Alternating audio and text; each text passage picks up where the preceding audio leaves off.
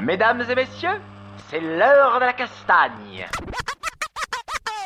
Bonjour à tous, bienvenue sur Castagne FM, l'émission qui parle de bagarre avec des super bagarreurs. Mon pote, mon pote Jérémy est à ma gauche. Est-ce que ça va Jérémy? Eh bien bonjour à tous, bonjour les petits castagneurs, bonjour bande de petits bagarreurs, ça va, ça va et toi mon Adri, comment ça va? Bah la grande pêche. La grande pêche. Là, C'est vrai, j'ai l'impression que t'as attaqué direct, fort et tout là. Toujours, toujours. Tu sais, moi je suis là, je suis chaud. On va faire une bonne émission aujourd'hui. En plus, grande nouvelle. Je sais que vous êtes tous hyper contents. Il n'y a pas Mathias Jardin dans cette émission. Il- Ni Mathias Jardin, ni Alex. Voilà, c'est ça. Ça va nous changer. Exactement. Quatre émissions avec euh, ces deux, ces deux zouzous. euh, C'était drôle, mais on reprend un petit peu un, un mode de vie euh, normal.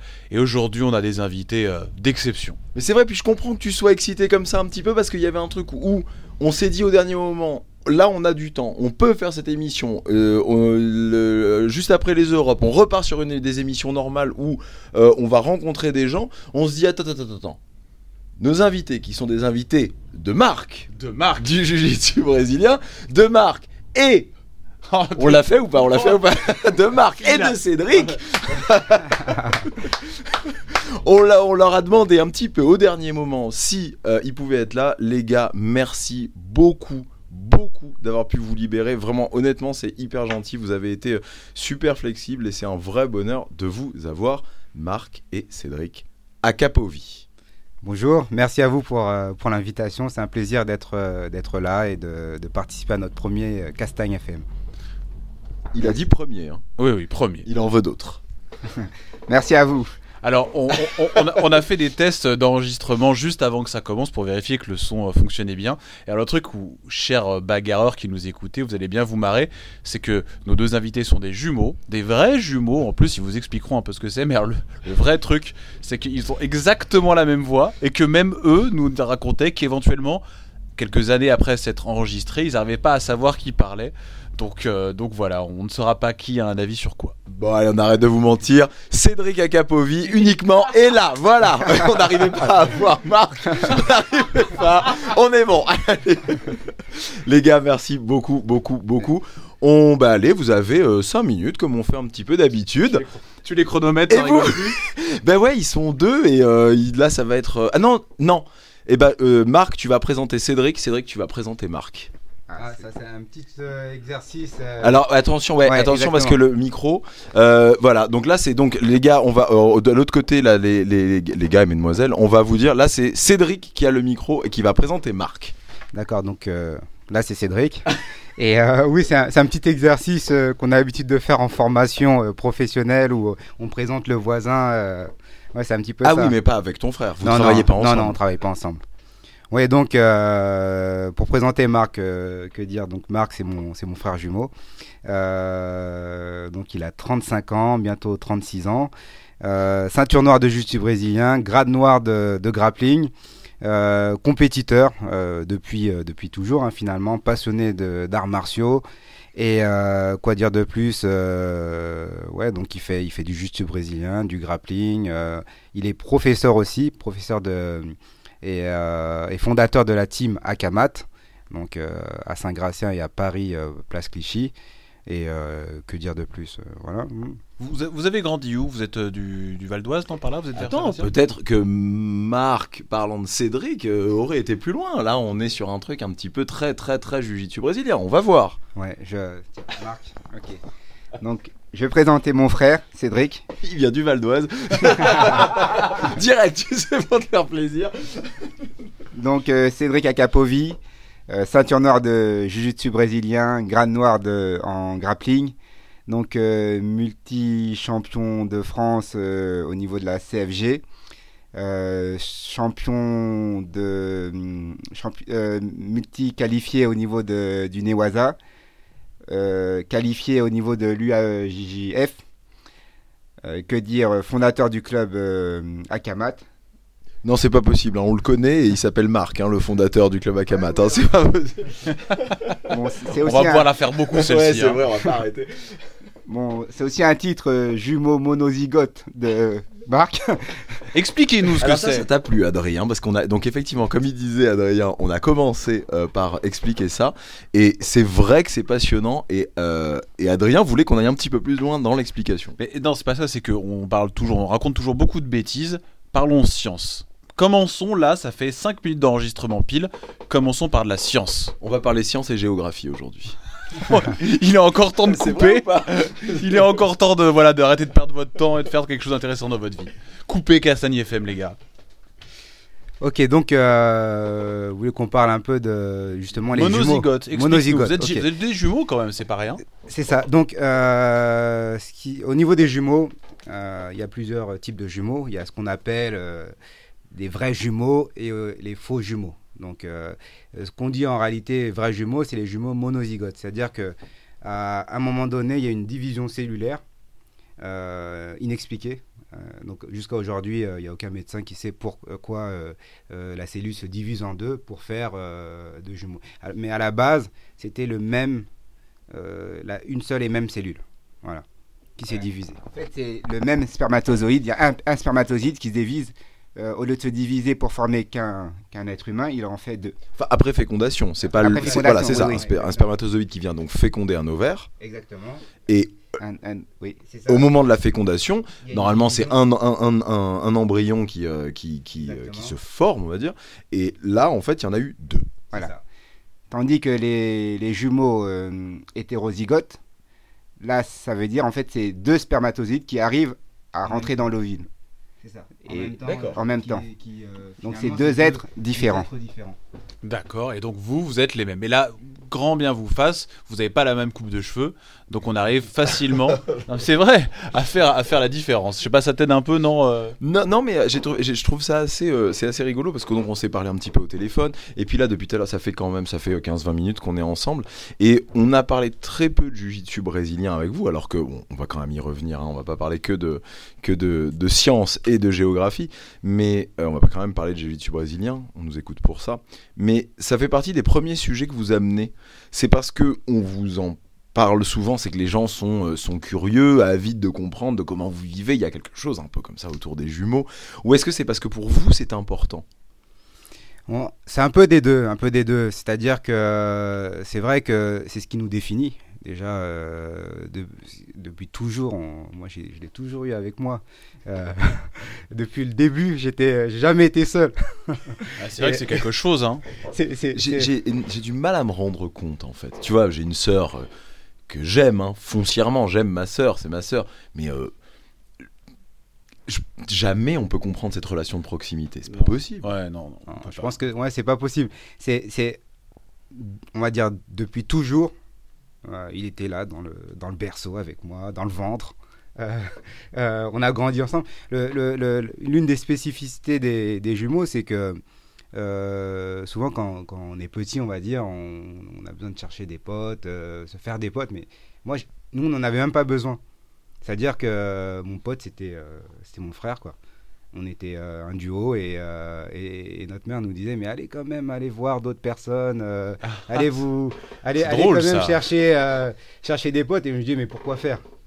J'ai un pote il est là, pas besoin de c'était ça au début quand on était quand on était petit. C'est quoi? C'est à partir de la fin de l'adolescence où vraiment vous commencez à prendre votre envol chacun de votre côté ou en fait vous avez jamais l'impression de vous être vraiment séparés parce qu'à un moment vous êtes, euh, je sais pas, j'imagine vous êtes mariés, vous avez des gosses, euh, il y a un moment où forcément on, on s'éloigne, non?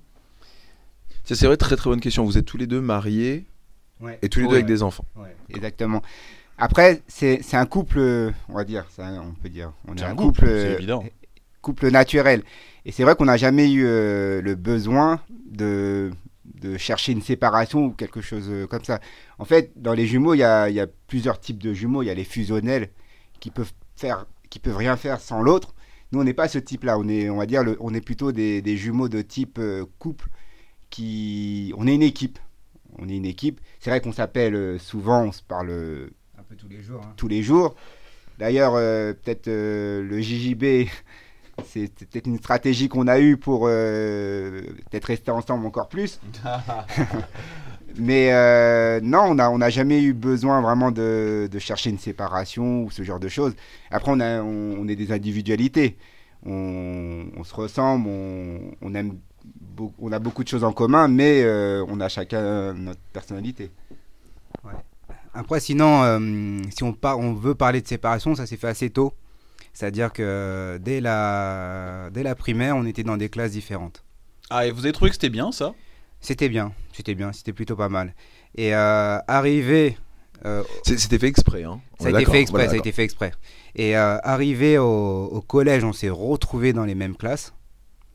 Et euh, Là, en- c'était le feu. Ouais, vous entendez ouais. pas, mais là, il y a eu un regard genre, euh, là, on, là, on a bien foutu le bordel à cette époque. Exactement. Et à la fin du collège, euh, ça nous a saoulés tous les deux. Le, Ah le- côté où euh, on était finalement, on était, on était les jumeaux. Euh, on n'était pas, euh, tiens, toi t'es Marc, toi t'es Cédric, c'était les jumeaux, les jumeaux. Et, et ça nous a saoulés. On a vraiment voulu au lycée d'être dans des lycées complètement différents pour pouvoir justement euh, euh, s'émanciper ouais. et, et être reconnu comme euh, une personne, une, individualité et pas euh, les jumeaux, quoi, tout simplement. C'était dans des lycées différents. Dans des Même lycées pas dans différents. des classes différentes. Non, dans non, des lycées c'était une, euh, une volonté euh, de pouvoir. euh, euh, je- ouais, je pense que je, je peux vous la raconter. Le, le, le- le- le pompon, ça a été quand euh, avec euh, avec les filles. ouais. Quand ça commençait avec. J'allais. euh, Ah, j'allais. Ouais. Eh, Marc est dégoûté aussi. Ah, je voulais en parler. Merde. J'osais pas lancer le sujet, moi. Je voulais, moi. bah, je peux vous dire que quand tu sors avec une nana, t'es euh, t'es en fin quatrième, troisième, euh, t'es là, tu te dis euh, ouais c'est ma copine et tout, et, qu'elle se trompe. Euh, Mais non. Ouais, et Mais que évidemment qu'elle se trompe. Elle se trompe et elle est là, elle te dit euh, Tiens, c'est pas toi, c'est t'es Marc. Alors que c'est Cédric, tu vois. Ça fout les boules, quoi. Après, c'est aussi le côté, tu te dis euh, Ça se peut que. euh, ça se peut que c'est mon frère qui l'a croisé. Elle a kiffé sur mon frère et, et c'est moi qui récolte euh, les. Ah oui, les mais oui, forcément. Non. Genre, ah ouais, lui, il est beau. Ouais, mais voilà. en fait, elle a pas. Ah bah oui, mais bon. Mais oui, mais en même temps, c'est les mêmes. Ça... Enfin, alors, non, mais de l'extérieur, j'ai envie de dire, bah, où est le problème? Tu t'en fous parce que vous êtes les mêmes. Non, c'est pas les mêmes, justement. C'est un problème parce que euh, quand tu obtiens quelque chose, t'aimes dire que je l'ai obtenu grâce, c'est seulement grâce à moi. Par exemple, je- si j'ai réussi à avoir ça, c'est c'est seulement euh, grâce à, à moi, pas, à mon- travail, pas à bien mon sûr, travail, pas à évidemment. mon, à mon frère. Et c'est pour ça, dans des lycées différents, on était loin l'un de l'autre. Quand j'avais quelque chose, je savais que c'est grâce à mon charisme naturel, par exemple. À ta bogossitude, ouais. Exactement, ouais, c'est ça a été vraiment important. euh, Les filles, euh, ouais, on sent. ouais. Vous avez pas vu l'en sourire, mais tu sens que. Oui, oui, les filles, oui, oui. Les filles, c'est toujours important, jumeaux ou pas jumeaux. Je veux dire, c'est pas. euh, On est d'accord. Ouais. et, sur- et surtout quand tu te mets à. Genre, t'es obligé de- d'argumenter, de dire Mais je te promets que c'était moi, que c'était pas mon frère. Euh, Oh, merde. ouais, c'est, ça fout les boules, quoi. Ok, donc, ouais. donc en fait, les filles vous ont séparés. Entre autres. entre autres. Ouais, en quelque sorte. Après, c'est vrai, en- entre nous, bon, pour, parler, pour finir sur les, on va dire, les jumeaux, nous, on a une relation un peu de type. euh, j'appelle ça, bon. J'appelle ça euh, sentinelle éclaireur. En gros, habituellement, euh, il y a des pédopsychiatres et tout, ils aiment bien parler de dominé, dominant. J'ai j'ai horreur de, de, de ces, de ces deux mots associés. Nous, on est plutôt éclaireur, sentinelle. C'est-à-dire, il va y avoir un éclaireur qui va aller devant et l'autre qui va garder, qui va surveiller, euh, observer, etc. Donc nous, on va dire, c'est- si on devait se définir, ce serait plus une relation. euh, Alors attendez, attendez, attendez, attendez. Moi, je dirais. Moi, je dirais Cédric éclaireur, Marc sentinelle. Euh, moi, je dis que c'est pas tout le temps l'un et pas tout le temps l'autre. Moi, je pense que c'est un rôle qui savent se, se passer. Ouais, t'es consensuel, c'est complètement. Tu prends pas de risque, hein, t'aimes pas ça, tu vis pas sur le fil, non, toi. non, non, non, j'ai- D'un j'ai coup. j'ai viens beaucoup de réfléchir à ça, t'as vu Et je me suis dit que c'était ça. Ouais, bah, donc le. Qui a bah, raison? Attends, qui a raison? Vous avez tous les deux raison. Ouais Tous les deux raisons. Toi aussi, t'es consensuel. Voilà, c'est ça. Vas-y, redis-lui ce que tu viens de me dire là. non, bah non, il est bien plus fort que toi. Mais euh, on va dire, c'est vrai que selon les situations, euh, le rôle peut s'inverser. Donc c'est, mais euh, quoi qu'il en soit, c'est, il y en a un qui qui va partir de l'avant, on va dire, et l'autre qui sera en soutien. C'est plus ce genre de relation où il y, y a un soutien, il y a un appui. D'ailleurs, c'est, notre logo, quoi. Le logo de notre team, de la team Akamat, c'est exactement ça. Et alors, comment a commencé? Qui a introduit le, le jiu-jitsu brésilien dans, entre les deux frères? Comment ça a commencé? Ou la bagarre Je sais pas si vous y êtes venu euh, comme ça. Peut-être que vous faisiez de la boxe avant. Je, je sais pas du tout. Ah, c'est- une longue, c'est euh, c'est une longue histoire. C'est l'histoire de notre vie, ça. euh, qui euh, la bagarre, la bagarre. Donc euh, Vous vous battiez beaucoup? Énormément, T'as énormément. mon pote, la maman, il fallait qu'elle range les meubles et tout tous les soirs Ouais. et tout qu'elle range le. Ah, rappelle-toi ce que racontaient les frères Olivier. Hein. Bah Ils étaient trois, ils avaient une cave et ils se foutaient dessus depuis. euh, Enfin voilà. Ouais, hein. sauf Entre que, sauf que, sauf euh, qu'il y avait, il y avait, un, il y avait un plus fort, un moins fort. Là, là, c'est les deux mêmes. Enfin, tu vois ce que oui, je veux dire il y avait un euh, plus âgé en tout cas. Ouais, voilà, c'est ça, exactement. D'ailleurs, en parlant des, des frères Olivier, il nous a invités dans cette fameuse cave. Ah, vous Et- les connaissiez de, de- Ouais, depuis tout ce temps-là? euh, Donc les frères, les frères Olivier, euh, pour ceux qui, euh, qui ne le savent pas, c'est quand on est arrivé dans le juste brésilien, euh, nous on était ceinture blanche et eux c'était les ceintures bleues, c'était nos aînés. Et je veux pas dire de bêtises, vous avez commencé chez Bitan. Hein. Exactement, exactement. Donc du, du coup ils ont toujours été euh, nos aînés en juste brésilien et euh, ça a été une relation qui a duré euh, depuis toujours où on, s'est toujours entraîné pendant très longtemps, on s'est entraîné ensemble. Et bien qu'on ait chacun nos, académies, on ait développé notre club de notre côté, on a quand même cette relation où de temps en souvent on se parle, on se donne des conseils, on échange sur des sujets et d'autres. C'est des vrais amis. Et, justement, je me souviens quand, quand on est arrivé, ils étaient, ils étaient heureux parce qu'en fait, c'est des combattants plutôt euh, euh, dos au sol, garderos, et nous, on est plutôt euh, passeurs de garde. Du coup, on s'est vraiment bien euh, complété. Et c'est d'ailleurs pour ça, je pense que, je pense que le succès, il est un peu dû à ça, avec des, des partenaires de, ce, de cette trempe qui travaillent aussi bien dos au sol et nous qui essayons de, De leur de, passer de leur la passer la garde, c'est sûr qu'après en compète, c'était beaucoup plus facile. Ah oui, c'est vrai que vous étiez de toute cette, euh, cette team là avec Samuel Petit, euh, avec Nelly Stonko, avec, euh, avec bah, les, frères, les frères Olivier tout. Ça faisait du Ouais. sacré monde hein. L'équipe de boucher quoi. du, du- du sacré monde. Et pour parler, euh, vu que tu parles de Samuel Petit, lui c'est encore particulier. C'est que euh, on a grandi, euh, allez, à 3 km à peine l'un de l'autre. Euh, et on s'est retrouvés, en fait, on s'est rencontrés la première fois jiu-jitsu traditionnel. Et on avait euh, à peine 14 ans, quoi.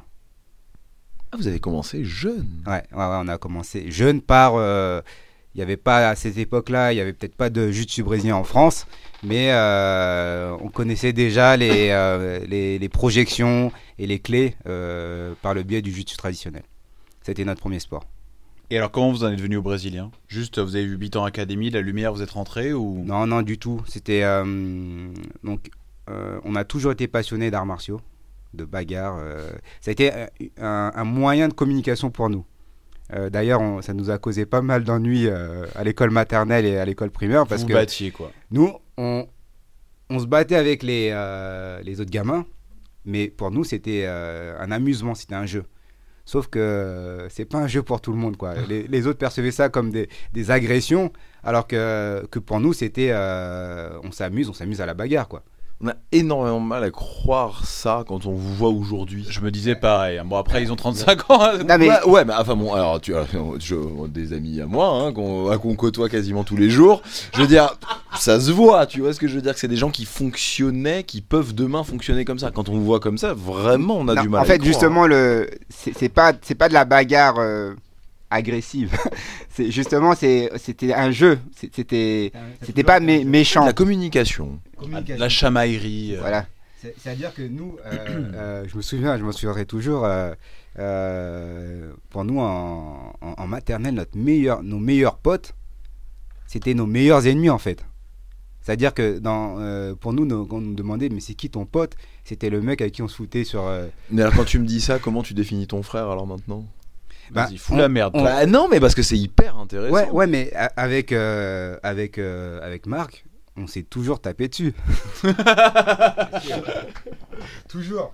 Et, euh, et- et même même encore euh, encore encore encore aujourd'hui, euh, ça, a toujours été. Il y a, il y a cette cette, euh, c'est pas une rivalité, mais euh, quand on combat, quand on est tous les deux et qu'on combat ensemble, on fait pas semblant et, euh, et on aime, on aime cette euh, forme de communication. Je me souviendrai, tout, bon, c'est, c'est, peut-être pas visuel. Un jour, je me souviens, j'étais dans la cuisine. C'est Madeleine de Proust, justement. J'étais dans la cuisine et là, il y a, il y a Cédric qui vient avec un grand sourire. Il me met le bras autour du cou et il, il me balaye la jambe arrière et se laisse tomber en arrière.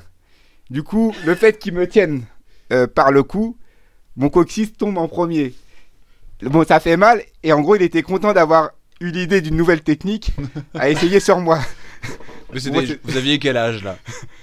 7-8 ans. Ah, Ok, Mais- d'accord.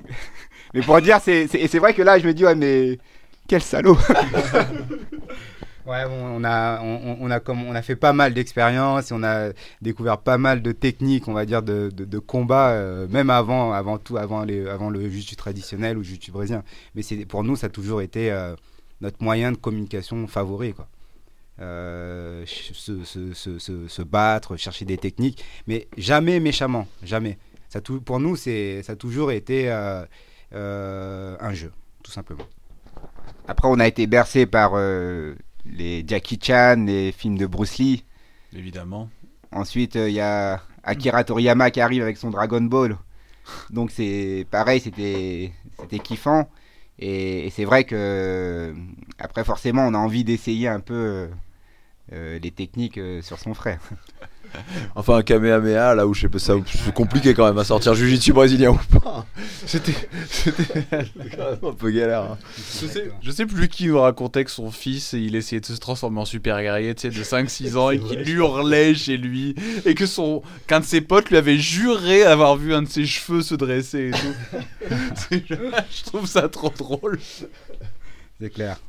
Et pour- ouais, alors, vous allez voir un petit peu le cheminement, le cheminement de pensée, parce que vous, disiez que donc vous aimiez cette opposition l'un envers l'autre, enfin, que vous, que vous aimiez aussi le, ce- ce- cette rivalité et que vous arriviez à en faire quelque chose, on va dire, dans le jiu-jitsu brésilien. Tu nous, enfin, vous nous disiez, mais alors c'était plutôt, plus toi Cédric qui a, qui, euh, qui a amené ça, vous êtes donc togolais. Ouais. Vous êtes togolais. Et alors d'ailleurs, euh, fait rigolo, parce que c'est quand même vous, vous qui essayez de vous, vous émanciper de ce principe de, de jumélité. Gémellité, ouais. Gémellité. Gémellité, ouais. Euh, votre nom, pas prénom, hein, nom de famille, non, votre prénom, Notre prénom. veut dire jumeau. Exactement. En- Alors en il faut nous expliquer Ouais. ça.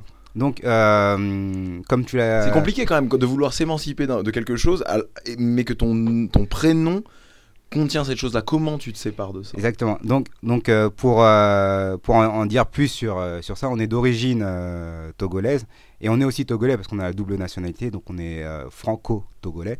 On, on, est les, on est les deux. Et euh, donc, euh, culturellement, dans la culture togolaise, le nom, c'est la transmission orale. Donc, c'est-à-dire que tout, tout est. rien qu'avec un, prénom, on peut savoir quel est ton rang dans la fratrie, quel est ton, ton jour de naissance, et euh, est-ce que tu as une spécificité, est-ce que tu- par exemple tu es jumeau ou est-ce que tu es euh, le cadet, euh, ce genre de choses. quoi?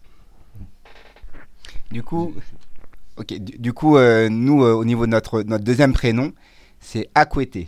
Donc Akwete pour, euh, pour moi et Akwete pour Cédric. C'est le et qui change en fait. Donc, euh, euh, et ça veut dire, c'est c'est un, un prénom qui veut dire qu'on est des jumeaux, tout simplement.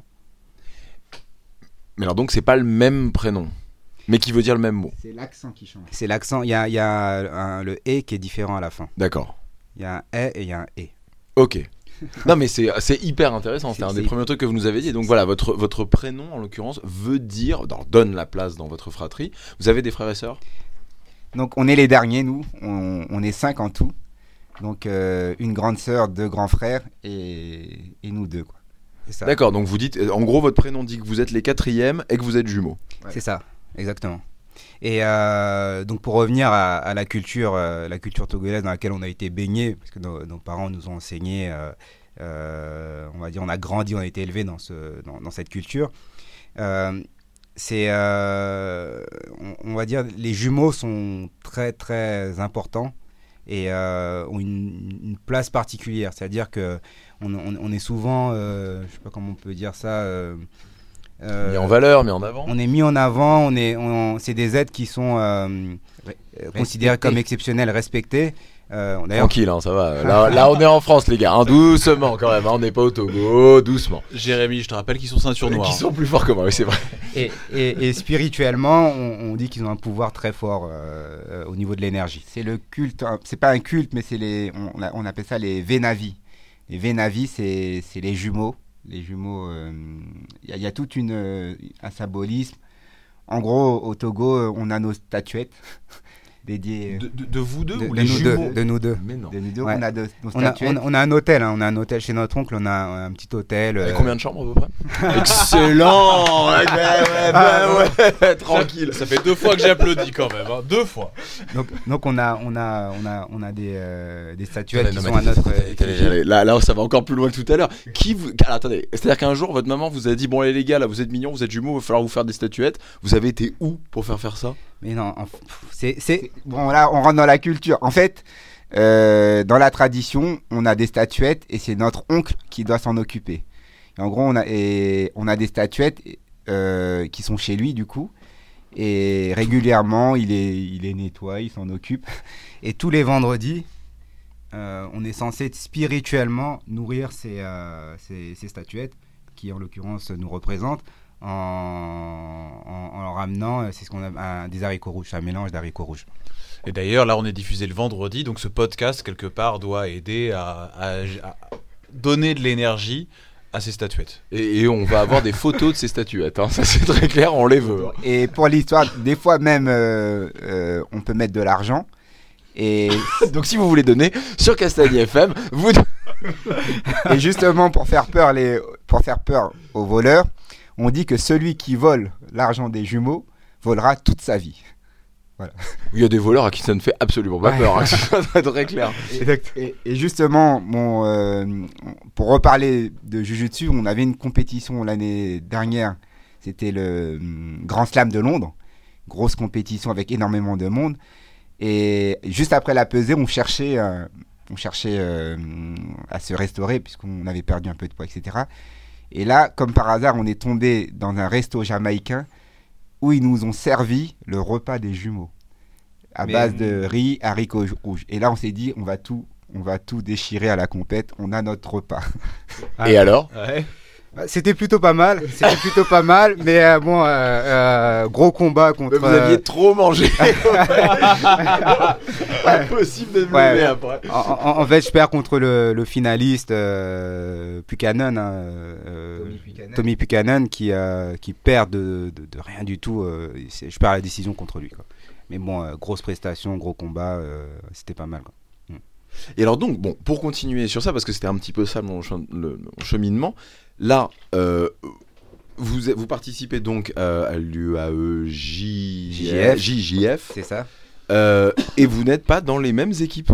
Non, effectivement. Donc euh, cette saison, euh, Cédric, hein, j'ai choisi de, de représenter le Togo. Et Marc continue de représenter la France. Donc on est, on est malgré qu'on soit jumeaux, bon, on, est, on représente deux pays différents. Parce que donc, ouais, c'est ce que t'expliquais, c'est-à-dire que là, poten- potentiellement, il peut y avoir bagarre l'un contre l'autre, quoi.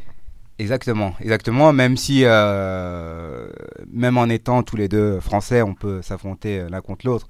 Mais euh, oui, effectivement, euh, on n'est pas dans la même zone. Euh, moi, je suis dans la zone Afrique. Lui, il est dans la zone euh, Europe. Et pour, euh, pour expliquer un peu le, le système de l'UAJF, c'est c'est comme une, c'est une, euh, c'est un, c'est un tournoi. Euh, Un classement. Il y a un classement et tout au long de, de, de la, de la saison, euh, la personne qui a le, les gars qui arrivent à avoir le plus de points, qui accumulent le plus de points, peuvent être qualifiés pour euh, les Worlds à Abu Dhabi. Donc pour la zone Europe, il y, a- il y a 12 qualifiés, toutes ceintures confondues, toutes ceint- ceintures, quand je dis ceinture, ceinture noire, toutes les ceintures noires avec les poids, Tout poids confondu. tout poids confondu. Et pour la zone Afrique, il n'y en a que deux.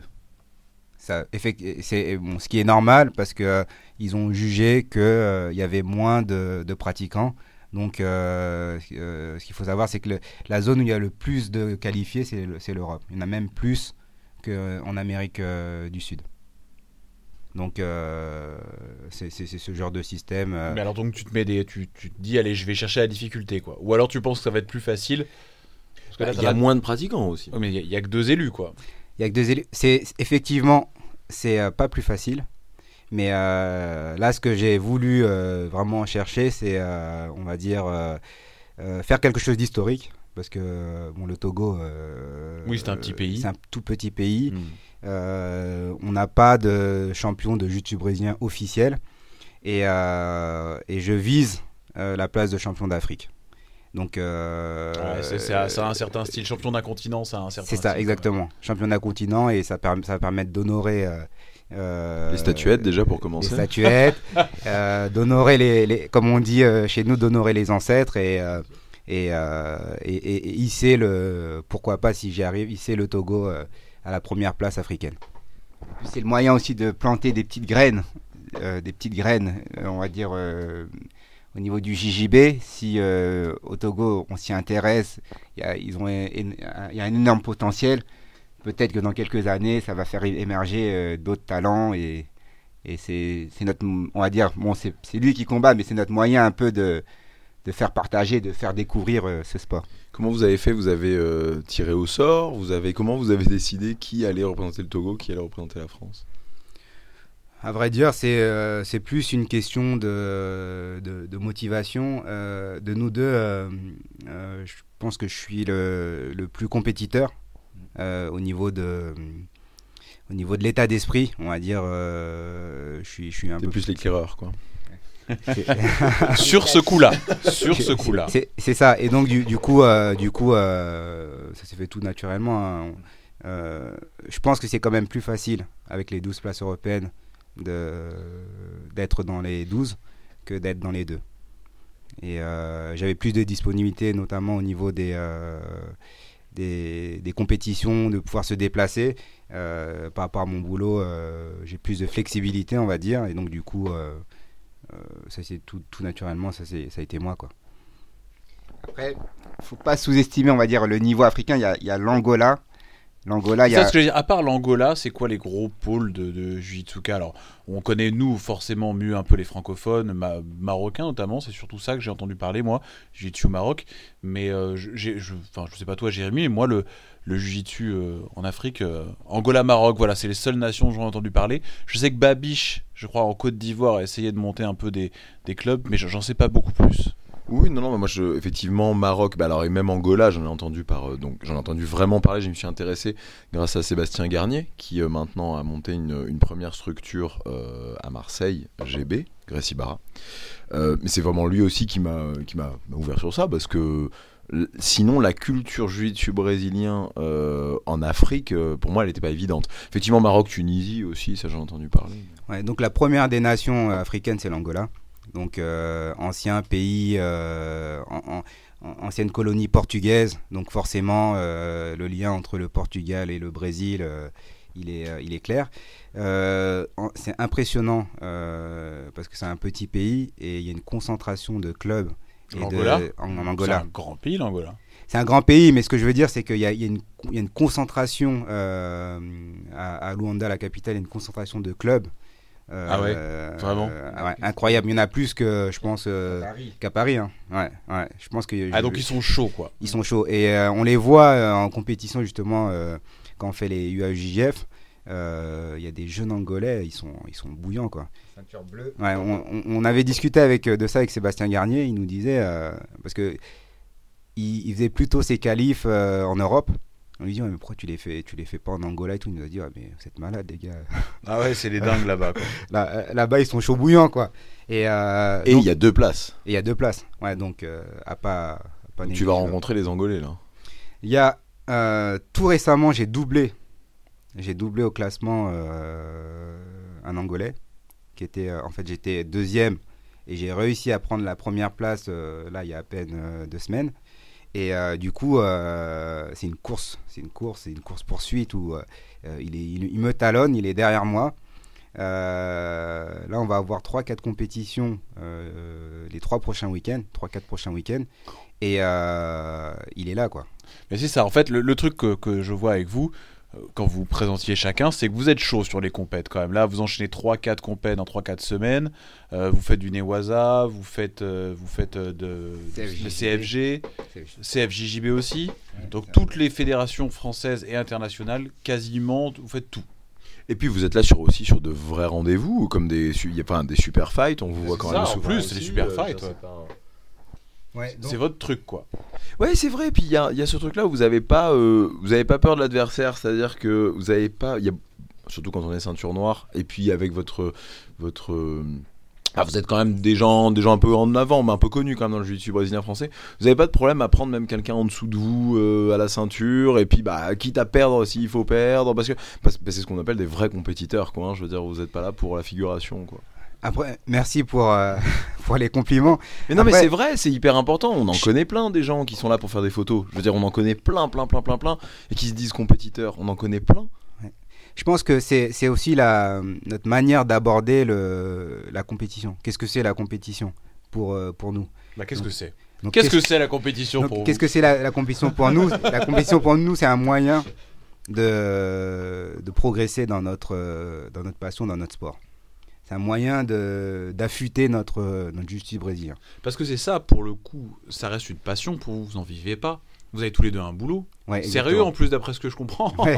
non, mais en Ouais, plus. avec des responsabilités. Non, voilà, c'est c'est pas un boulot d'appoint pour pouvoir vivre du jiu-jitsu. Vous avez des vraies carrières et donc vous avez fondé une académie ou deux, ça, deux sites? On a, on, a une, on a une académie, on a plusieurs centres d'entraînement. euh, Voilà. ouais. Ok, donc une académie avec plusieurs centres d'entraînement, mais euh, voilà, avec toutes les compètes, euh, plus les gosses, vous dormez peu, quoi. Vous faites partie de ces gens-là qui n'ont pas besoin de.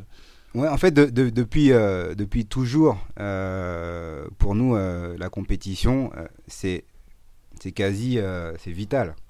C'est vital, c'est-à-dire que euh, je pense qu'on va être vraiment, euh, on va tomber en dépression euh, le jour où on va plus pouvoir faire de compétition. c'est sûr. C'est euh, c'est- c'est super important. Et, et, euh, effectivement, je pense qu'on est un peu comme les, euh, comme, euh, je sais pas si les samouraïs sont comme ça, mais en gros, euh, on va à la compète, on, progresse, on fait avec nos, petites blessures, euh, si on en a ou si on n'en a pas, on fait avec notre, euh, condition du moment, avec notre forme du moment.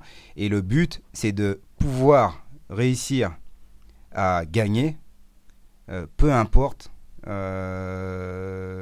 importe l'adversaire, peu importe. J'ai- battu des mecs en compétition qui étaient plus forts que moi. Parfois, quand je dis ça, euh, Mais quand- comment t'as battu quelqu'un qui est plus fort? Il y a des mecs, je sais, qui sont plus forts que moi, mais grâce à la stratégie, euh, j'ai réussi à les battre. Et, ça, ça c'est le kiff complet de la compétition. Ju- Justement, euh, quand on a commencé, quand on a commencé, euh, le but c'était. hum, bon, J'aime bien poser cette question aux élèves pourquoi tu commences? Pourquoi tu fais ce sport? Et c'est vrai que hum, je me souviens euh, la réponse que Cédric m'avait donnée. Lui, il voulait, il voulait pratiquer le JJB juste pour apprendre, pour connaître des techniques. En fait, c'était, c'est, ce qui me motive, c'est de, de ré- réaliser, on va dire, euh, des, de bonnes techniques. Et le seul endroit où on peut vraiment tester euh, ces techniques, c'est quand même la- la compétition. Exactement, exactement. Et euh, pour revenir à ça, euh, euh, quand on me pose la question pourquoi tu fais du jiu pourquoi tu t'entraînes, qu'est-ce que tu recherches finalement, c'est quoi ton but C'est tout simplement progresser. Progresser. Et, c'est, et ça, ça me plaît parce que il n'y a pas de fin en fait dans ça. Il y a des personnes qui vont te dire Ouais, moi mon but c'est d'arriver à la ceinture noire. Oui, mais t'as ta ceinture noire et après tu fais quoi? Après, tout, tout, tout est, tout est louable, hein. c'est-à-dire que chacun a ses objectifs. Il n'y a pas de petits objectifs. Il y en a, ils vont, ils vont dire ouais, Moi, mon but euh, dans ce sport, c'est de, de une bêtise, hein, arriver à la ceinture marron et après je serai satisfait. Et, euh, D'être voilà. fort. Ou, ou tout simplement, par exemple, être fort. Euh, être fort, c'est subjectif. Ça veut, qu'est-ce que ça veut dire? Euh, On est, on est plus fort que quelqu'un. On n'est pas fort tout seul. À chaque fois, en général, on est fort par rapport à quelqu'un d'autre. C'est bien une réflexion de jumeaux, ça. hein. Ouais, Exactement, tu, tu, tu, on, tu peux te dire, ouais, tiens, je suis, je suis très fort, mais tu, tu fais face à, je sais pas c'est qui, le, le, le gars qui est chaud dans- en ce moment, euh, à un boucher chat, tu deviens tout de suite. euh, Du coup, tu as l'air moins fort. Beaucoup, beaucoup moins fort. hein. exactement, exactement. Donc, euh, moi, depuis toujours, et Marc aussi, hein, je pense que c'est pareil, Euh, nous, notre objectif, c'est de progresser. Progresser, euh, continuer à progresser. Vous vous considérez comme des élèves permanents, en fait, c'est ça. C'est- Il y a un truc où apprendre. Apprendre, c'est ça. Et ça, ça n'a pas de, ça a pas de fin. C'est une soif, euh, une soif de la connaissance et euh, aussi une soif de, de l'efficacité, Voilà, tout simplement. Il y a aussi le jeu, euh, jouer, euh, tester des choses, les, les stratégies, etc. Justement, en, en tant que jumeaux, on a pu s'affronter sur pas mal de, de terrains.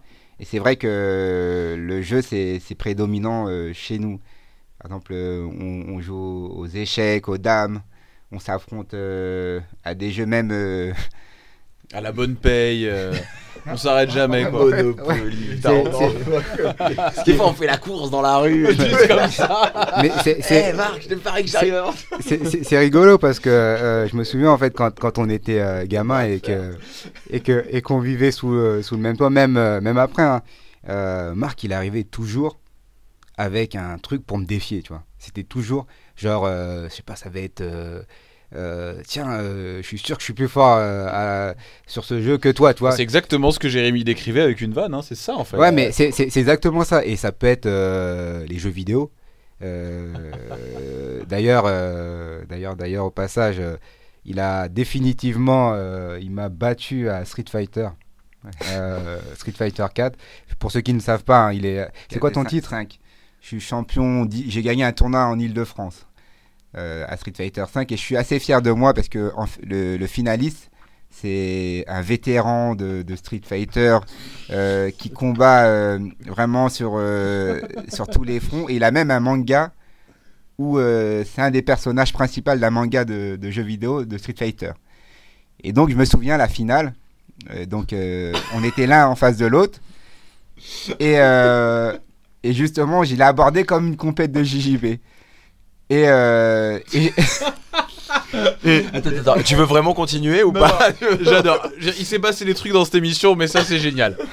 et, et du coup, euh, j'ai j'ai battu le favori. Et du coup, je fais champion d'Île-de-France. Et je me souviens, il était, il était, il était dégoûté. Il, Il était dégoûté. Il a, il a rien compris. Mais vraiment, il a rien compris. On lui a fait. euh, après, on, on- ouais, on peut, on peut le dire. hein, on peut Bon, le dire. il y a une petite stratégie en amont. Genre, Et sinon, Marc. euh, te fumer la gueule. Tu vois lui, tu vois lui, il est champion, champion du monde de jiu-jitsu brésilien. Maintenant tu veux, tu veux le faire perdre, c'est toi qui vois. Ouais. Mais on a, on a, Et on sinon, a- Marc, tu as eu envie de pousser ta carrière dans Street Fighter? Enfin, je veux dire, qu'est-ce qui s'est. Non mais c'est, euh, on, on rigole, mais c'est. Moi je veux savoir la hein. stratégie, je veux savoir la stratégie. Donc, La stratégie, en fait, il faut savoir, la date était fixée de la finale, etc. Et dans Street Fighter, le, avec, avec le système, le, le système de. Excuse-moi, j'y arrive pas. Et sinon, Eh, tu te vois où dans 5 ans là C'est- Je veux dire. Eh, c'est de e-game, il y a- C'est de l'e-game. E-gamer, les gars. Si moi, je demande, t'es marié ou pas je... Le, le- le plus marrant c'est que ça aurait pu être un autre type de jeu, c'est-à-dire que les mecs ils font aussi des jeux vidéo de baston, tu vois dans le doute. Enfin, ça reste du jeu vidéo quand même. Je veux dire, c'est mais, c'est de eh, eh, eh, l'e-game. mais, Il y a un lien. Il y a- il y a- Ah, incroyable. Euh, D'ailleurs, euh, après, on en parlera après, mais euh, il y a DJ Jackson que vous connaissez, certainement. Je, l'ai- je l'ai affronté, je l'ai battu. À Street Fighter. à Street Fighter. Bon, il m'a battu après, en vrai. Mais Et, La et- semaine et- dernière, et- mais- et il, en, il en a parlé. Il en a parlé dans son sur Insta. sur Insta en disant ah, putain il y a un mec qui m'a déchiré sur Street Fighter c'est c'est Marc Akakpovi quoi. Ouais, bon. C'est rigolo quand même que vous vous soyez retrouvés euh, sur un truc de Street- enfin sur un tournoi Street Fighter. Non, oui, c'était c'était hum, en ligne en fait. On, Ah. C'était en, en ligne. Mais pour la, la petite stratégie, en fait, euh, on s'espionne un peu, le- on espionne son, son, son adversaire, on, on regarde son style de jeu. Et bon, j'ai eu l'idée de, de donner mon, mon identifiant à Cédric. Je lui ai dit, Cédric, tu vas utiliser mon identifiant, tu vas prendre mon identité virtuelle pendant, on va dire, euh, deux, deux mois. Et donc, il était espionné par son, mon adversaire qui jouait. et, et donc, euh, il voyait Cédric, bon, excuse-moi de dire ça, mais il jouait comme une quiche. Et il jouait comme une quiche avec des personnages euh, que, Qui sont pas les tiens, qui sont pas habitués. Exactement. Et euh, le jour de la finale, il était vachement confiant et tout. Euh, on, commence à commencer la, on commence la partie et là, il voit je prends Dalsim. Dalsim, le personnage improbable que personne ne prend. Et là, euh, j'ai vu la, la surprise dans ses yeux.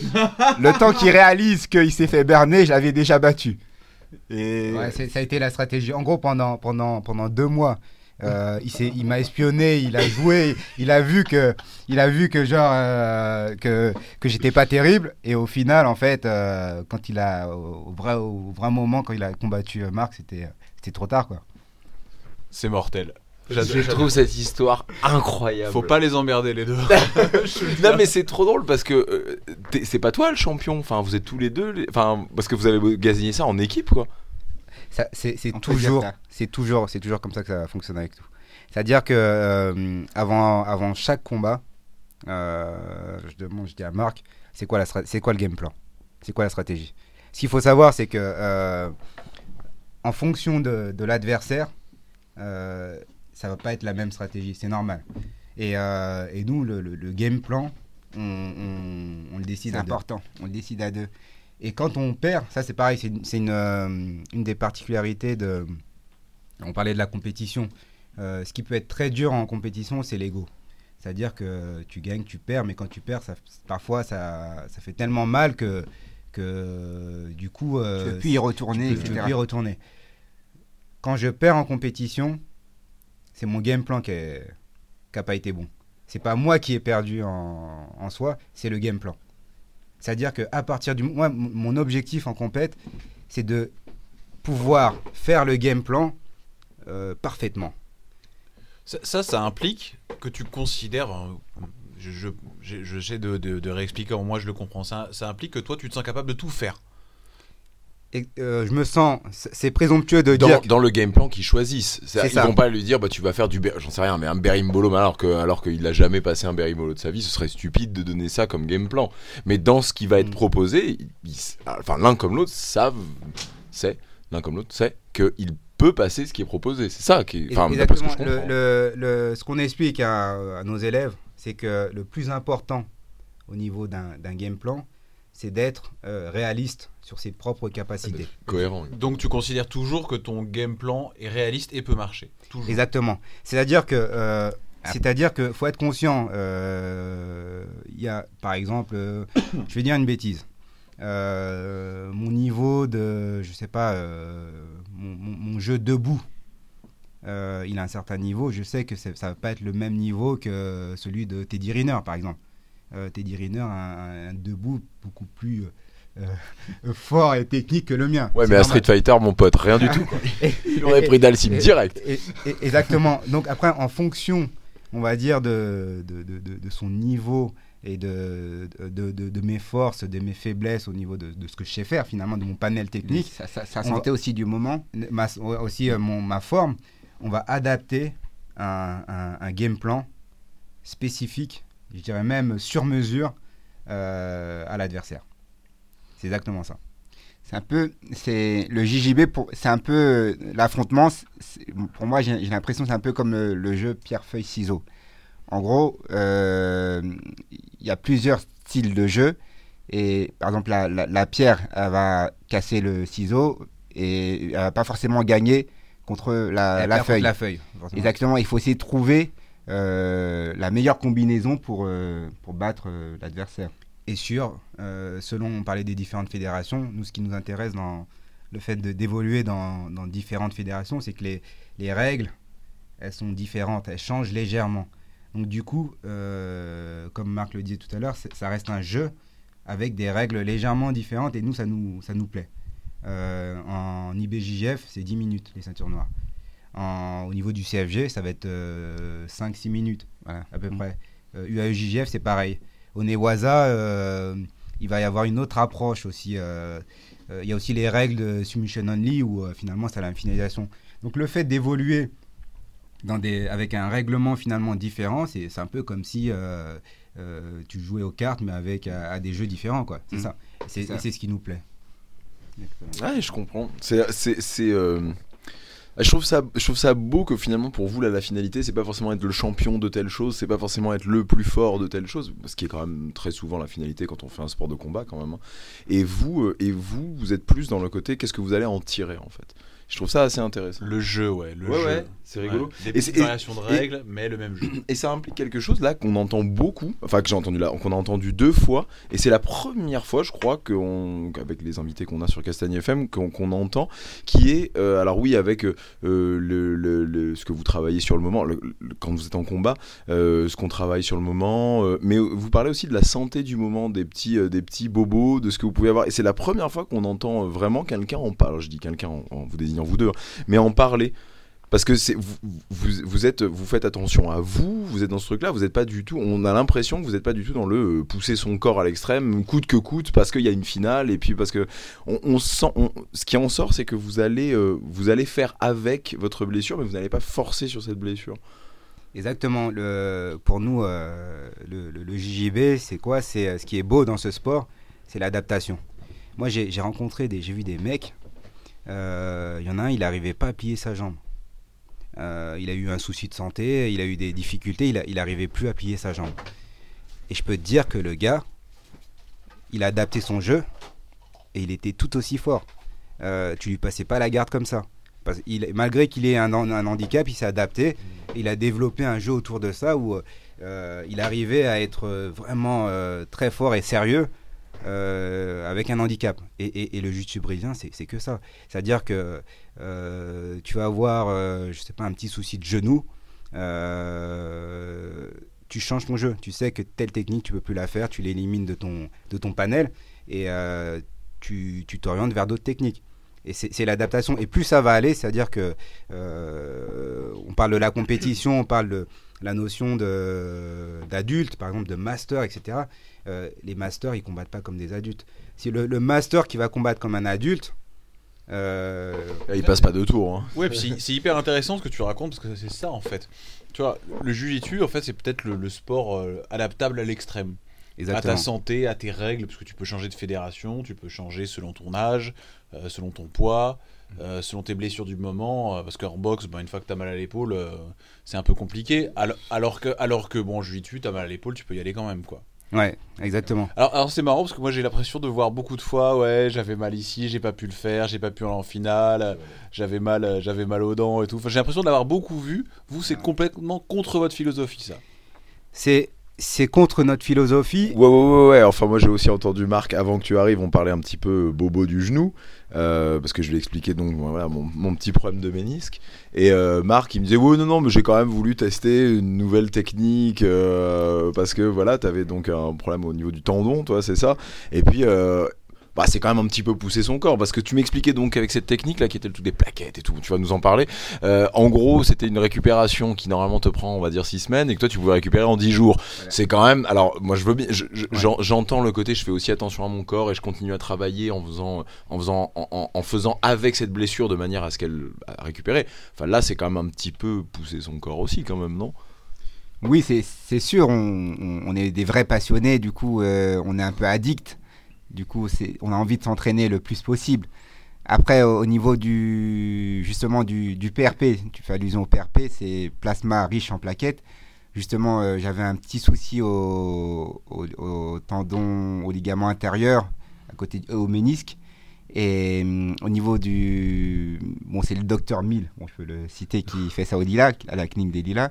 Le PRP, ça consiste à quoi? Ça consiste à, à, se faire euh, retirer euh, du sang, euh, du sang le, le mettre dans une centrifugeuse, séparer les plaquettes du plasma et se le réinjecter dans le genou. Et du, du coup, du coup, en fait, les, les plaquettes réparent la lésion de manière accélérée. Plus, ça va beaucoup plus vite. Et euh, donc, t- toi, tu étais passé d'une récupération qui aurait dû être euh, Six semaines. six semaines à, à 10 jours, tout simplement. La méthode Nadal. Exactement. Mais ça, ça c'est quand même. Alors, tu vas me dire, oui, mais non, parce que c'est médical et au final, bah, t'allais bien, t'es pas. Mais c'est quand même un petit peu. Ce que je veux dire, c'est que je pars toujours de- du constat que si le corps a besoin de 6 semaines, eh ben, c'est que le corps a besoin de 6 semaines. Tu vois ce que je veux dire Et que quelque part, bah, a- aller trouver une solution qui. C'est pas une solution naturelle. Est-ce que. Est-ce que Ouais, mais après. Oui, mais rien. Enfin, dans le- le- la, la médecine, c'est pas franchement naturel. hein. Quand on t'opère, c'est pas naturel. Les médicaments, c'est pas naturel. Ah, Enfin, alors je- non non, je suis d'accord. Mais ça, peut-être que je, je- je non mais ça je suis d'accord. mais euh, Ça, là je suis d'accord, mais c'est quelque chose qui peut fonctionner sans médecine. Là, c'est ça que je veux dire. C'est c'est- c'est ça que je veux dire. Ap- Après, il y a- il y, a une perte de, de temps. C'est-à-dire que euh, moi, moi tu, me, tu me donnes une méthode pour euh, récupérer plus rapidement. Euh, bien sûr, euh, tout ce qui est légal. hein, euh, on va pas, on va pas aller euh, dans le dopage ou ce genre de choses. Après, encore, euh, on peut se poser la question, mais qu'est-ce que le dopage? Est-ce que quand tu prends, euh, quand as mal à la tête, tu prends une, un doliprane Est-ce que c'est du dopage? Mais euh, tu me donnes une méthode qui, permet de, de- d'améliorer mes performances ou de guérir plus rapidement, je, je fonce. hein. Euh, d'ailleurs, on est, on, est, on est toujours. euh, on a beaucoup évolué à, ce niveau-là aussi. C'est qu'on a toujours été dans la recherche permanente euh, de comment, on va dire, récupérer plus rapidement, comment se sentir mieux, comment faire des régimes réussis. Euh, comment perdre du poids, mais euh, tout en étant euh, assez fort et, et, et, finalement réaliser, continuer à faire du, du mais être le plus performant possible. Et pour revenir sur le PRP, je crois même que ça, hum, ça, ça a une incidence sur le cartilage. Le cartilage qui habituellement se, se régénère vraiment très lentement ou même pas. Avec le PRP, ça, ça permet de, de, Ouais, je crois qu'il il- il peut se régénérer, il euh, peut se régénérer grâce, au, au PRP. Donc c'est un peu la méthode miracle, euh, et je crois même que c'est une, euh, innovation française. innovation française. ouais. Donc, euh, je sais plus avec qui ils vont discuter, mais apparemment les sportifs français ont de beaux jours de- devant eux parce que grâce à cette méthode, tout- tous les, tous les soucis là, de, de ligaments, de, de ménisques, ça va être beaucoup plus simple. Donc toi, tous nos petits jujitsuka français qui, comme moi, ont une galère de ménisque, tu conseilles Dans combien de temps tu reprends là, Jérémy? Tu sais que tout le monde veut le savoir. On sait que ça va, non mais finalement beaucoup de gens s'inquiètent, donc finalement on sait que c'est pas si grave. On peut pas rigoler de tous les problèmes de santé. Donc là ça va mieux. T'es sur la tatami dans quoi Un bon mois? Alors, alors non, puisque là, Oh. ben oui, non. Euh, non, alors voilà, donc euh, IRM ce matin, puisque tout le monde euh, veut le savoir, IRM ce matin, effectivement, ça n'est pas les croisés, donc j'étais très content. C'est donc le ménisque qui s'est détaché, qui est sorti et qui est parti sur le côté extérieur. Donc maintenant, il va falloir l'enlever. Mais ce qui est plutôt, euh, ce qui est plutôt rassurant, parce que les croisés, on part. euh, alors non, aucun de vous deux hein, n'est passé Non, sur les non. parce que ça, on part sur 6, 7 mois, voire un an d'arrêt en fait s'il y a des complications. Et là, ça peut vraiment, vraiment être l'enfer. Et c'était un petit peu la, la peur que je, qu'on avait, Adrien, on peut le dire. Oh, Moi hein. je suis toujours inquiet pour toi. Mon chaton, je suis toujours inquiet. Non, mais c'est vrai, c'était déjà bon, bah euh, voilà, euh, même par rapport à l'entraînement, et puis ça, ça conditionne plein de choses quand même, le genou. Ouais. C'est quand même. Et, euh, et là, bah, de savoir qu'en fait, c'est uniquement le ménisque, et puis que c'est euh, c'est une, c'est une, une opération, mais qui est quand même très très mineure. On retire le, on retire le ménisque. Envoyez des, vos mots d'amour à. Jérémy, qui non, vous mais- manquent tous. Envoyez-lui des, des mots de soutien, il a besoin de vous. Et il bah, devoir moi, je suis content de savoir qu'à la place de m'arrêter 6, 8, 10 mois, je vais m'arrêter 2 mois. Voilà, je suis on content. est tous contents. Tous contents. Vous avez eu, vous, des gros trucs qui vous ont mis sur la touche pendant un moment? De gros trucs, euh, moi le, le, pire que j'ai eu, euh, Donc, toi, Cédric. hein, que- Ouais, Cédric. ça, a été, ça a été le, le ménisque. C'était le ménisque. Donc, euh, pareil, j'ai eu la chance de, de, de faire l'opération, du moins avec Dr Mill, qui m'a opéré, un spécialiste euh, sur Paris à la clinique des Lilas. Et je lui ai donné mes objectifs. Je lui ai dit, écoute, une, à l'époque, je voulais être sélectionné euh, en équipe de France CFG. Et, euh, et je lui dis, écoute, euh, j'ai tel objectif, là, euh, j'aimerais faire une compétition dans trois mois. Alors que j'étais blessé. Et euh, il regarde, il me dit, euh, ça va être compliqué, mais euh, c'est quand même, lui aussi, c'est un petit compétiteur. Et il me dit, euh, Il, il- il pratique quoi? Du Euh, squash. Ouais, du, du- du squash, mais c'est le, Pour les articulations, mon pote, c'est chaud. hein, c'est le, le genre de médecin euh, assez moderne et tout. Et tu, tu sens que, en fait, quand je lui ai donné ce défi, il a, il s'est dit euh, Ouais, il a j'aimerais voulu bien. te remettre sur pied. Quoi. Ouais, j'aimerais bien, quoi. Et il m'a dit euh, Écoute, euh, euh, je te garantis rien, mais je pense que c'est possible. Mais il, faut, il va falloir que tu sois, euh, tu sois vraiment sérieux et que tu m'écoutes. Je lui ai dit Ok, c'est parti. Et euh, donc, je me suis fait opérer. Et je crois que deux mois, non, ouais, deux mois et demi après, je fais vice-champion de, de France. Tu t'es réentraîné, hein, je parle pas euh, euh, compétition, tu t'es réentraîné au bout de combien de temps après ton opération? J'ai commencé la rééducation euh, deux semaines après l'opération. Ouais, donc le ménisque, ça va, c'est cool quand même. Après, ça dire, dépend, hein, voilà. parce que chaque, euh, on- ça- chaque opération est différente, chaque personne est unique et tout. Donc, du coup, ça, ça, ça dépend vraiment, on va dire, de, de la personne. Mais je sais que j'ai une photo euh, où j'allais passer euh, sur le billard. et deux mois et demi après, j'ai une photo avec la médaille du, du vice-champion. quoi. Et ça a été très, très, très vite. Très vite. Mais euh, j'en ai bavé hein, au niveau de la rééducation. Tout est une question. Tout, euh, on va dire au niveau des, opéra- des opérations, ce genre de ce type d'intervention, tout se joue pour moi dans la rééducation. Dans la rééducation, j'en ai. euh, Mais, ai mais surtout, je pense au niveau du sérieux du rééduqué, parce que le- le- les kinés, euh, tu sais, des techniques, c'est des techniques. hein, je veux dire, euh, ils appliquent des choses qu'ils ont, qu'ils ont apprises. Après, il il y en a certains qui le poussent peut-être un peu plus loin, mais les techniques sont des techniques éprouvées. Mais je pense que ça vient surtout du sérieux. Mes kinés, euh, une fois qu'il m'avait expliqué ça, qui m'avait dit que ça vient vraiment du sérieux. euh, et lui, s'occupait de beaucoup de sportifs, et il disait que bizarrement, les, les plus sérieux, mais en fait, c'est ex- c'est extrêmement logique, c'est les danseurs. Parce que c'est surtout des, des filles, euh, il s'occupait des filles de l'opéra, euh, d'un opéra russe euh, de, de Saint-Pétersbourg. Et il me disait, mais elles sont tellement disciplinées que tu leur demandes de faire un exercice. Les résultats sont, sont immédiats chez Ah elles. bah, en fait. c'est, euh, ça, ça m'étonne pas non plus. Moi, j'ai eu affaire à, des, euh, à deux frères. euh, donc, en fait, c'est euh, c'est des spécialistes du sport et c'est des, c'est des judokas, c'est d'anciens judokas, des frères Lemaire. Et, euh, et donc, du coup, euh, pareil, quand je suis arrivé avec euh, mon objectif, ils ont eu les yeux qui brillaient. Quoi. C'est marrant, compétiteur dans le boulot aussi. Ouais. C'est-à-dire qu'ils se sont dit, euh, tiens, alors toi, euh, tu veux pouvoir faire de la compétition, retourner à la compétition dans deux mois et t'as tel, t'as tel objectif, On va t'y emmener. on va t'y emmener et tu vas en baver. Tu vois, c'était, ça.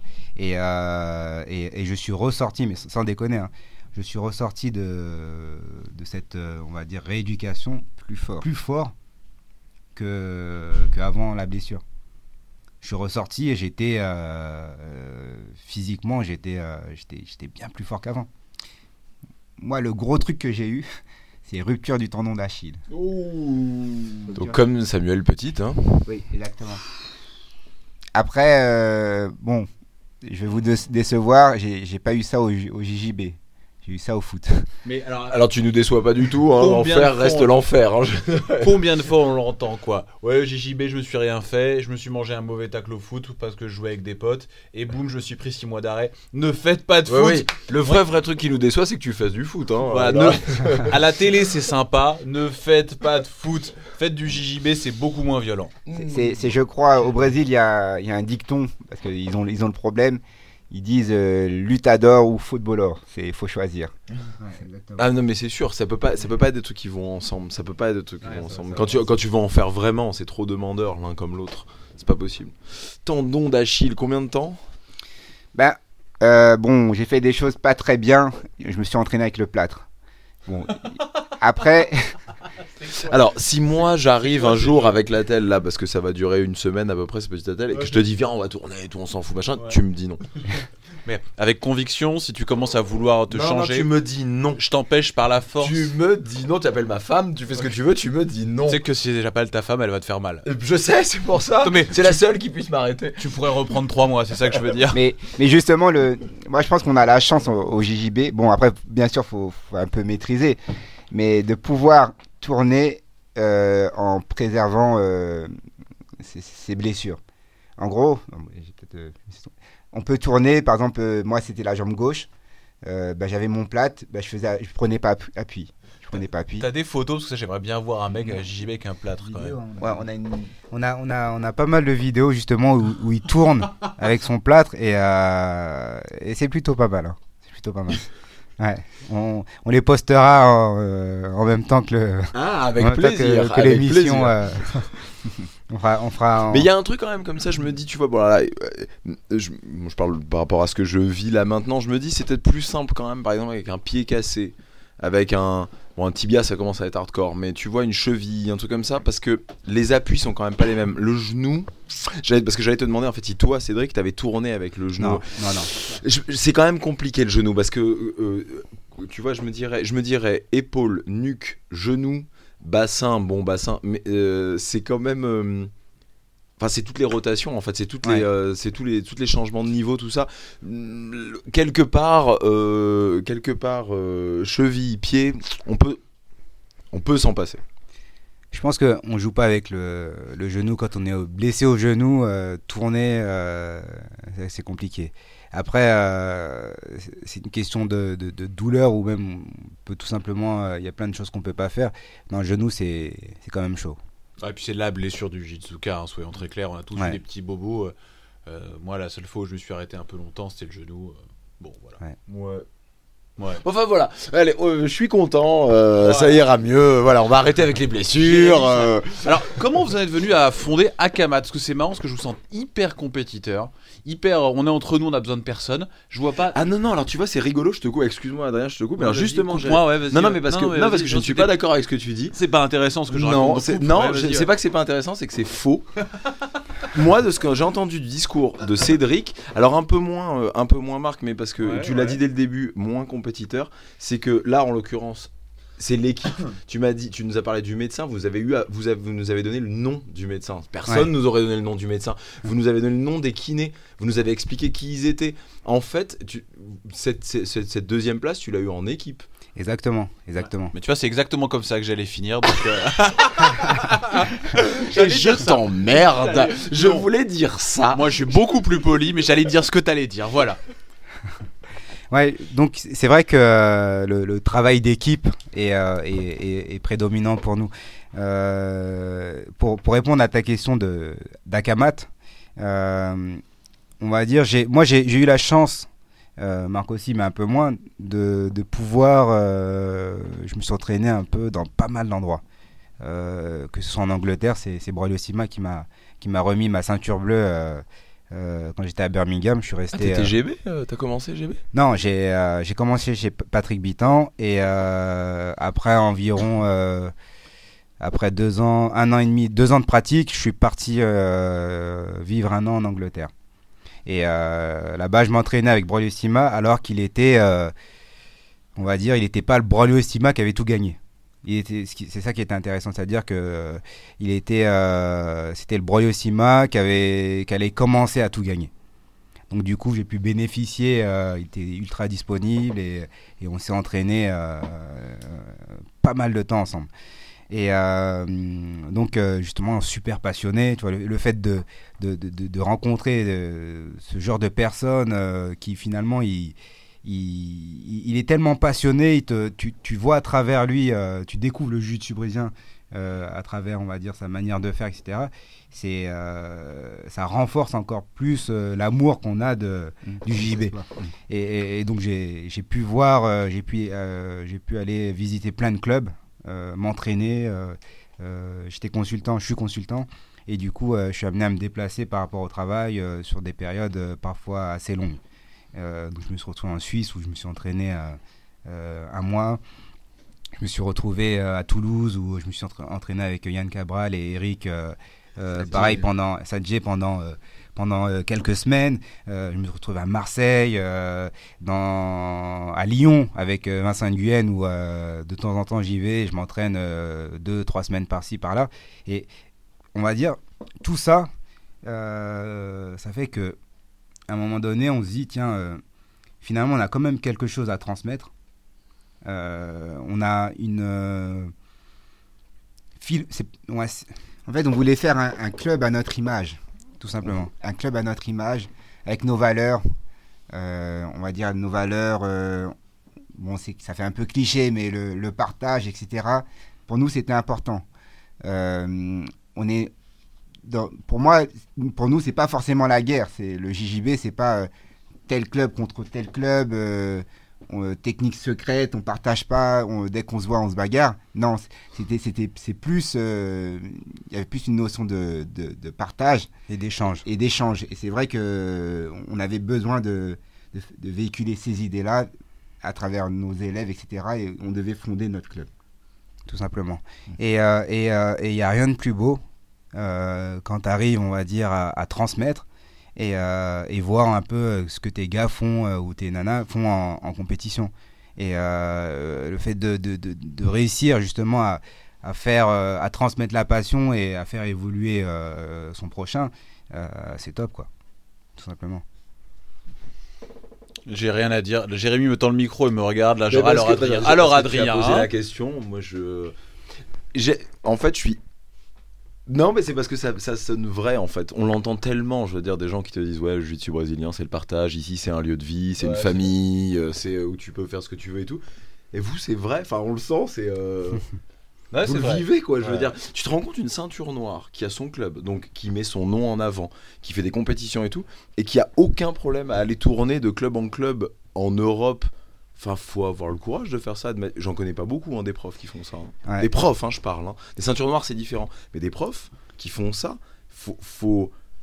soit faut être super sûr de soi, soit au contraire, faut être hyper ouvert et se dire c'est pas le problème en fait de de, de Ouais. perdre, de gagner. C'est absolument pas le souci. Je pense qu'on Si tu veux apprendre en fait la notion de perdre et gagner, je crois que c'est la... c'est un peu ton ennemi quelque part. non? Exactement, mais c'est des profs, c'est Ouais, deux profs, ouais. tu vois, c'est hyper beau, je trouve encore de se dire bah ouais non, en fait, on est juste là pour apprendre exactement pareil quoi. En fait, on en, on, on en revient à, à ce qu'on disait un peu tout à l'heure, c'est le côté euh, jeu. Finalement, depuis toujours, euh, pour nous, c'est un, c'est un jeu. C'est-à-dire que c'est un jeu qui nous permet de, qui nous permet de, de, de- de progresser et d'affûter, on va dire, notre, notre jiu-jitsu. Et euh, d'ailleurs, euh, parfois, euh, justement, quand il y a des challenges, des super fights, ce genre de choses, on a des personnes qui veulent nous encourager, mais qui nous qu'on est obligé de reprendre parce qu'ils n'ont pas forcément le bon état d'esprit. Genre tous les, les- les commentaires, genre plusieurs fois on s'est- pris la tête avec ça. hein. Ouais, les, les commentaires, ouais, défonce-le, tue-le. euh, Ça ne sert à rien. on, on comprend pas ça. Ce n'est pas le but. Et on, on est, on obligé de dire au- au- à, la personne, je lui ai dit, euh, Il n'y a, pas un moment, alors soyons très clairs, t'es dans ta compète, il faut que tu as envie de gagner, tu viens pas pour perdre.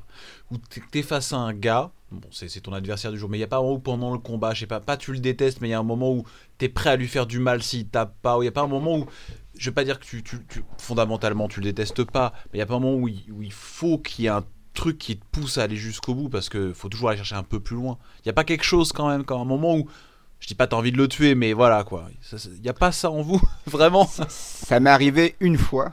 Une fois, c'était au championnat d'Europe euh, Newaza. Euh, je combattais contre un Russe. Euh, Donc, euh, Russe, fort debout, etc. Choisis de sauter, euh, faire un saut de garde. Je, je saute, je, je l'entoure de, de mes jambes. Et là, volontairement, il me retient, je l'ai senti, il me tient. Et Islam.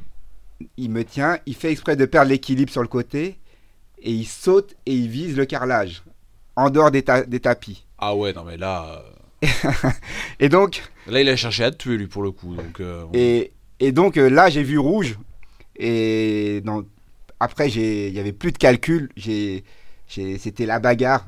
Pendant tout le combat, je lui ai rentré, je lui ai ça t'a servi. Est-ce que c'était mieux?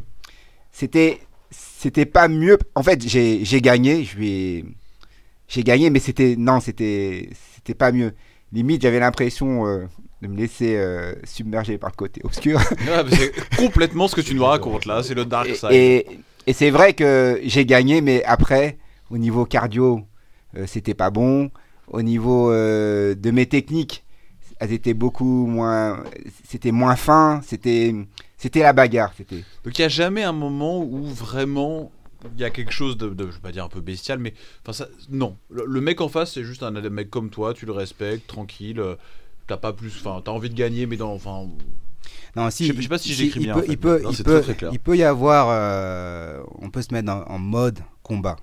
C'est-à-dire que quand, quand, euh, quand euh, il y a un adversaire et que, imaginons euh, la stratégie, pareil, euh, c'est il faut que tu sois agressif.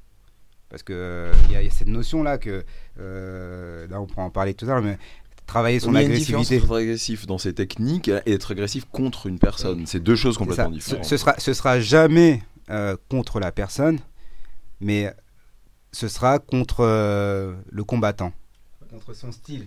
contre son style de Oui, combat. et puis avoir un style, être agressif, ça veut aussi dire bah, enchaîner les potentielles soumissions, ça, ça, et non pas être passif. Mais c'est pas être agressif méchant, l'agressivité en l'occurrence là. Ça- ça- c'est pas après c'est c'est c'est un, c'est un point de vue hein. c'est un point de vue parce que euh, notamment un Broglio qui me donnait comme conseil il me dit euh, dans le combat il faut que l'adversaire constamment il faut qu'il ressente euh, on va dire ta pression il faut qu'il ressente il faut qu'il ressente ce- un, un- un certain malaise Euh, il, il dit tu laisses tu le laisses pas une seconde se dire tiens je suis cool je suis bien J'imagine euh, Braulio là, en, en Luke Skywalker.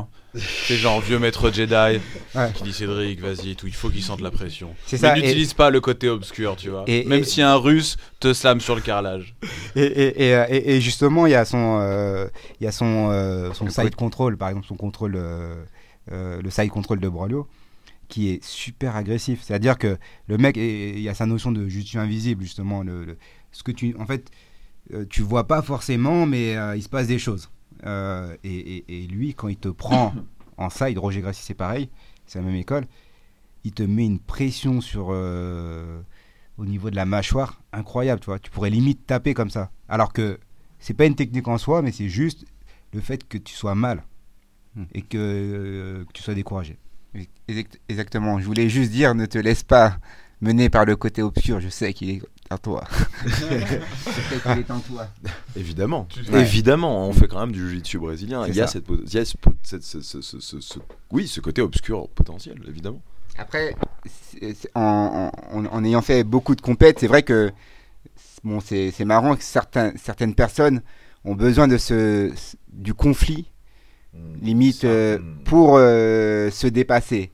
En fait, c'est, on l'a remarqué, des fois, il y a- il y, a des personnes qui volontairement provoquent, provoquent euh, cette, euh, comme s'ils avaient besoin de- d'une justification pour euh, aller fort. Ils avaient besoin de, de, d'une, de, de, de- de- de détester pour euh, pouvoir vaincre. Bon, nous, c'est C'est pas ça. du tout le cas. Exactement. Ouais. Mais en, en fait, je pense que pour la, la plupart, c'est juste sur le moment. Parce qu'en fait, c'est des gens cool et sur le moment, ils ont besoin de te détester. Puis ensuite, euh, vous allez boire une bière ensemble et c'est cool. Mais il y a des gens comme ça, que je pense, qui ont besoin de se monter la sauce. On les voit dans les zones d'échauffement. Ouais. Ils ont besoin vraiment de, de, de, de faire euh, naître la bête en eux pour mieux que ça retombe. Voilà. Après, c'est- aussi, ouais, la, Mais le- vous, ça semble pas être ça, a priori. Non, c'est pas trop ça. Mais ch- chacun a sa, sa manière d'aborder aussi la compétition. On a, on a un partenaire d'entraînement hein, euh, super bon, très fort, une ceinture noire. Euh, il s'entraîne avec nous, hein, Stéphane. Et euh, pour, pour pas le citer. et, euh, et, Stéphane, son truc, c'est que en compétition, il, a, il avait des super résultats. Il était très très fort. Sauf que euh, il nous a dit non, je peux pas, c'est pas fait pour moi. On lui a demandé, mais Stéphane, pourquoi euh, t'as vu tes résultats euh, T'es trop fort, quoi. Hmm. Et il nous a dit, en fait, ça, pour lui, la compétition, c'était trop sérieux. Il n'arrivait pas à avoir ce détachement. Et, et- et pour lui, euh, quand il, il entrait en compétition, ça le prenait trop au trip.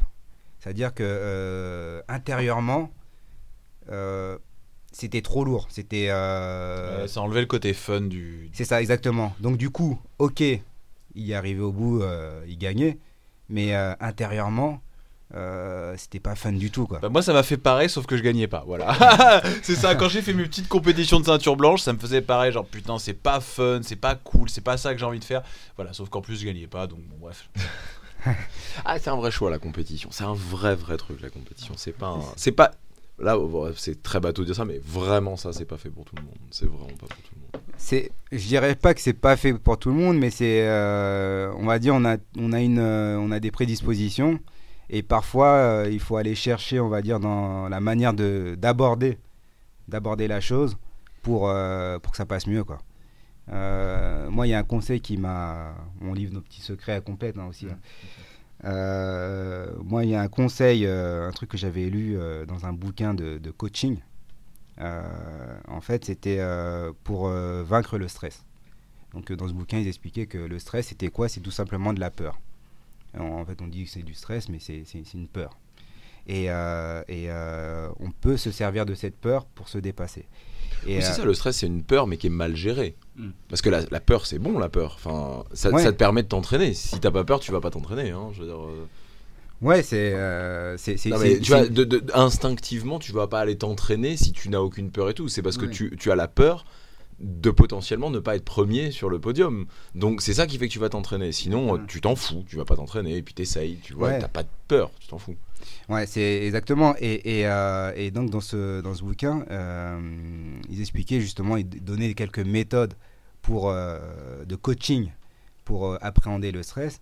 Et il y avait la méthode d'un prof de natation, d'un entraîneur de natation, où il disait que lui, il demande à ses, euh, à ses nageurs de sourire quand ils sont sur le plongeoir. C'est-à-dire qu'il faut que tu puisses déclencher un sourire avant de, avant de partir. Comment dire C'était un, conseil qu'on m'avait donné, c'était la power pose.